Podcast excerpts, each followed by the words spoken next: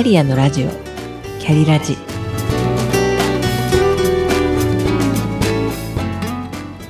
キャリアのラジオ。キャリラジ。この番組は自分の中の多様性と可能性を最大限生かしてしなやかに100年生きたい。そんなあなたに向けてお送りするキックカウンセリング番組です。お疲れ様です。キャリアコンサルタントの香りです。東京の日本橋にある分身ロボットカフェが11月12日土曜日から27日日曜日までの期間限定で福岡でオープンしていると聞いてちょうどこの期間中に福岡を訪れる予定があったので行ってきましたこの分身ロボットカフェは外出困難者である従業員さんが織姫や織姫 D という分身ロボットを遠隔操作するパイロットとなって接客や飲み物を運ぶなどサービスを提供しているカフェです。私はカウンター席を事前予約しました。カウンターは、えー、織姫、高さ23センチの織姫と120センチの織姫 D。お二人のパイロットが60分接客してくださって、え食事かデザートが選べて飲み物もついていました私に接客をしてくださったのは人工呼吸器や電動車椅子を使っていらっしゃるという方と左右の手足全部が動かない四肢麻痺という難病を抱えていらっしゃる方でした。えお一人はもともとネイリストさんで接客業だっただけにお話好きでお二人ともとても丁寧にコミュニケーションをとってくださいました。お二人はカフェだけでなく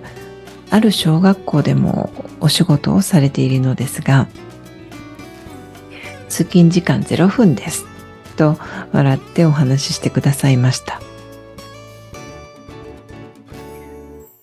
パイロットの皆さんが口々におっしゃっていたことで印象的だったのはこうやって働けることがとても楽しくて世界が広がったということです。外に出たくても出ることができない方。長時間は働けないけれども週に数日数時間でも社会との接点を持って働きたいという方にとって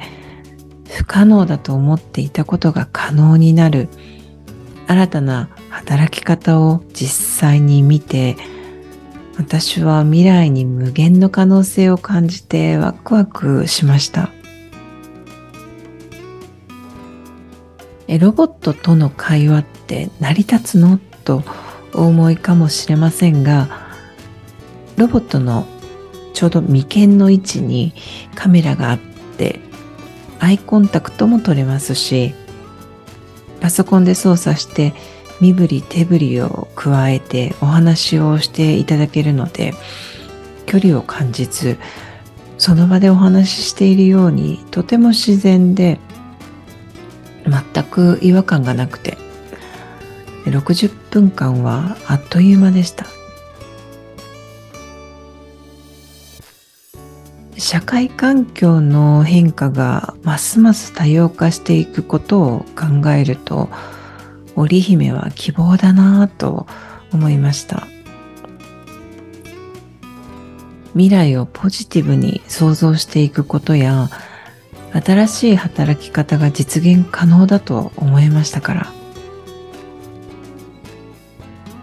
キャリアコンサルタントは個人と社会をつなぐ存在です。育児や介護で会社に行くことができない人。何らかの事情で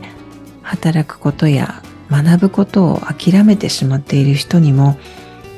今後こういった働き方や社会とのつながり方があることを知っていただきたいなと思って今日は分身ロボットカフェについてお話ししました。いかがだったでしょうか？オリーさんが CEO を務めるオリー研究所は大きな社会課題である孤独化の要因となる移動対話役割をテクノロジーの力で解決をして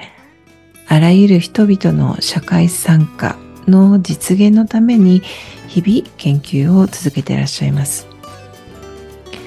ですので今日ご紹介した分身ロボットカフェはカフェとして営業しているだけでなくてカフェで働く織姫パイロットたちの意見を取り入れたさらなる開発そしてサービスの企画立案を行っていらっしゃるそうです。今回思い立って福岡の期間限定カフェに行ってみて気づかされることもとても多かったですし行ってよかったです。え次回の出張カフェは札幌だそうです。東京に行くことがありましたら日本橋の分身ロボットカフェにぜひ立ち寄ってみてくださいえ本日も最後までお聴きくださりありがとうございました。